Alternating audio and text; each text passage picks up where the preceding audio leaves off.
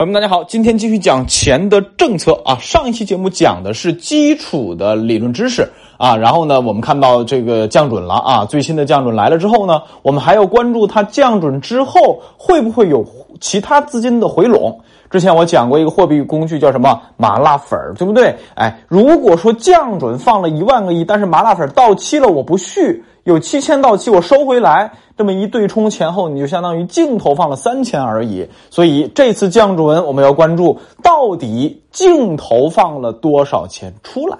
啊，具体还没有落地，我们等等政策消息啊。好，那今天我们继续讲中国钱的政策，深入一点儿。其中有一个大家啊可能比较呃晦涩的东西，叫货币乘数。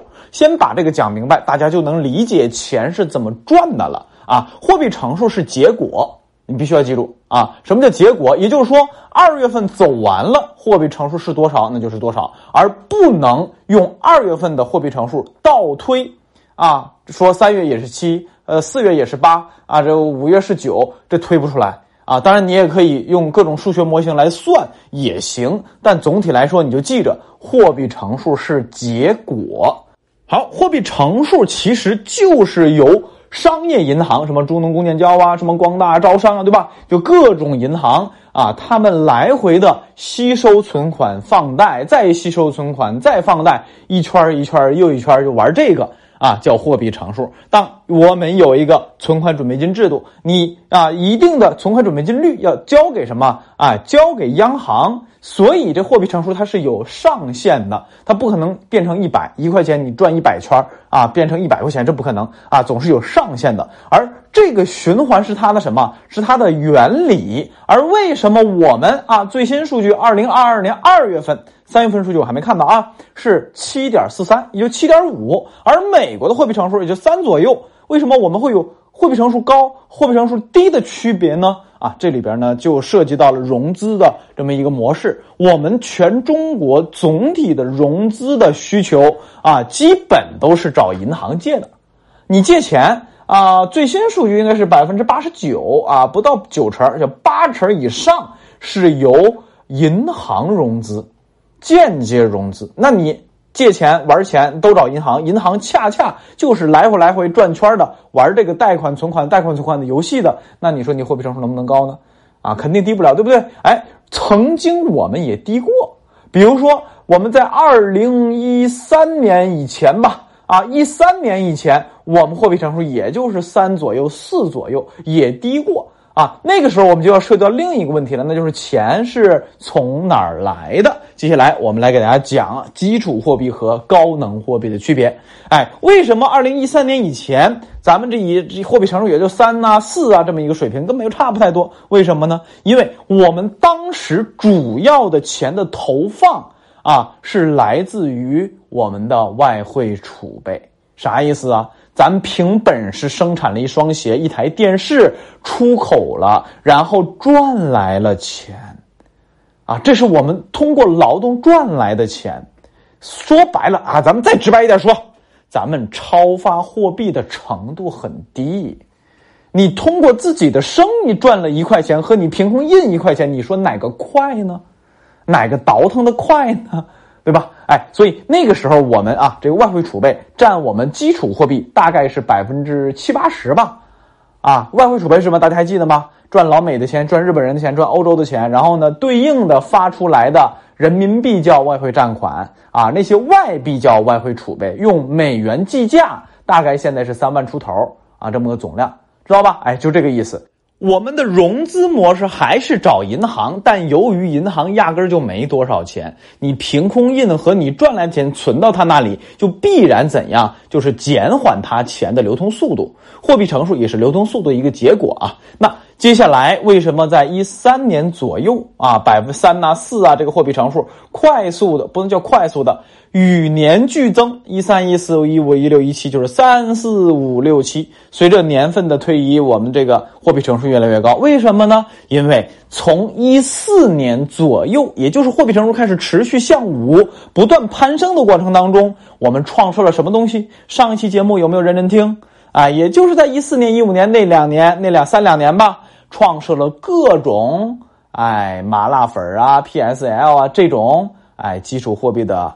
货币工具。这些货币工具你要记得，它是怎样？它是凭空发的啊！当然，凭空发说的不严谨，是通过商业银行各种抵押的物啊，去找央行换钱，然后呢发出来。但实质上，你你跟凭空印其实没啥区别。啊，就相当于凭空印吧啊，这样说虽然不严谨，但是你好理解一些。哎，这样的钱出来以后，它流通的就快。举个例子啊，咱们银行、商业银行啊，要想吸收一万块钱存款，以前的时候你得吭哧吭哧吭哧，通过劳动创造一个商品，商品还得卖出去，然后啪过来过来一万块钱啊。然后呢，现在怎样？现在你银行有什么债务啊，有什么这个资产呢？你丢给央行，央行就给你一万块钱。速度快很多，这是一方面。另一方面啊，资金的空转的问题呀，啊，对吧？这个这个畸形发展的问题，什么叫畸形发展？房地产、铁公鸡等等等等，这些特别容易啊，资金快速流转的这些行业啊，借到了太多的钱，也推升了货币乘数，这也有关啊。那这里边就不得不说这个房地产的事情了啊。房地产它是一个资金密集型的这么一个行业啊，呃，这个比如说这块地。啊，一亿，我先拍下来，拍下来。以前早的时候，你地基一打，这个坑一开挖，你就可以拿这个项目去找银行再去抵押。你想，房子距离盖成还有十万八千里呢，你就开始又可以拿这个东西去找银行做抵押，又拿新钱，拿新钱之后又去拍地，又去搞。你说，现在房企这个风险怎么来的？不就这么来的吗？杠杆太高了呀，对吧？所以它这个资金哗哗哗转的太快了啊，这也是造成货币乘数高的原因之一。啊，注意，不仅是房地产啊，还有其他其他行业一样。那这个时候大家就能理解了，以前货币乘数低和什么有关？和实体能赚钱有关。因为你真正造一个工厂，借一笔钱，然后然后赚，然后再存款，这个周期要慢得多，对吧？钱流动速度慢得多，对吧？哎，这个要记得啊。好，这个不展开说了啊。好，货币乘数和钱的流动这些知识点，你先理解好就可以了。接下来我们要明白钱从上边下来之后又怎么赚起来的。注意啊，现在从基础货币投放来说，只能从央行出来啊，只能从央行出来。当然，我们赚的外币也算。但由于我们的外币啊，就是那个外汇储备啊，一直稳定的，一直稳定到三万多一点儿没有持续的三万一、三万二、三万三、三万四、四万五万、六万，它一直增多没有，对吧？所以它一直是稳定的，你谈不上增量的基础货币，对吧？哎，这个你要理解啊。好，增量的基础货币基本上从央行扔下来的，怎么扔的？最近刚刚出来的降准是啊，存款准备金我多给你一点丢给银行了。注意，这里有区别。降准的钱是几乎所有银行都能拿得到，除了定向降准。定向降准是专门告诉你某某银行不能拿，就不给你啊，这是定向的啊。不定向这个普遍性的，基本上是所有银行都能拿到的。好，刚才我说的 MLF 等等等这些货币政策工具是有特定对象的，且有要求的，这个你要明白啊。好，基础货币出来之后丢给商业银行，商业银行通过信用。带给你我他，那接下来为什么我曾经讲过一个理论叫做货币宽松一定是对于普通人的不公平呢？为什么呢？因为这种放水的模式决定了什么？普通人信用低，你借到的钱少，再加上普通人投资范围很窄，你能投的东西很少，再加上普通人你投资的专业度不够啊，比如炒股，股票是啥呀？你都没搞明白呢，你炒啥股啊？对不对？哎，所以在货币一轮又一轮宽松当中，不管是美国还是中国，都促成了什么？促成了一个结局，那就是贫富差距越来越大。如果税收方面能够做得很完善的话啊，那也就罢了。比如说日本税收还相对来说总体还算体系啊，税收体系总体来说还算完善啊。美日本总体的这个这个贫富差距也算低的，只是说他们结构性有问题啊。这个结构性怎么理解啊？就业人数、正式员工、非正式员工啊，是这个这个就业的这里边这个呃这个这个这个收入的分配啊，确实是差距蛮大的。但是人家总体能做到贫富差距不大，我觉得就已经很不错了。那很显然，在我们国内税收体系还不够完善，比如说房产税就没有，比如说我们的这个资本利得税太低，比如说我们这个税收查的还不够严，但是金税四期。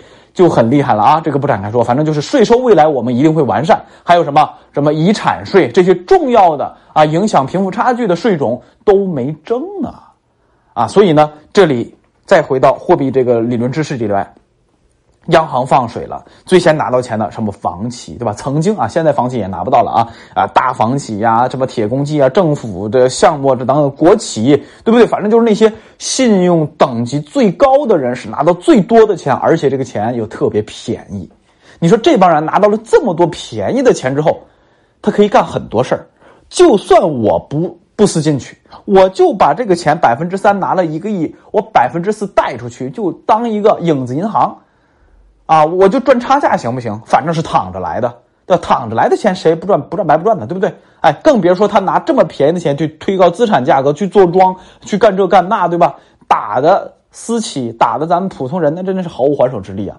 所以，货币宽松，持续的货币宽松，肯定是拉大贫富差距的，肯定是对普通人不好的，不能说不好吧？啊，这个措辞不准确，是肯定是普通人得到的好处比较少的啊，这个描述比较准确啊。那货币宽松为什么还要实行呢？因为只有几乎只有货币宽松能够让经济保持平稳运行，让经济保持繁荣。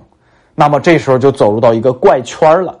那么。货币宽松刺激经济，而经济好了，大多数人才能活得好。但货币宽松又造成了贫富差距的拉大，以及普通人得到的好处更少。那怎么办呢？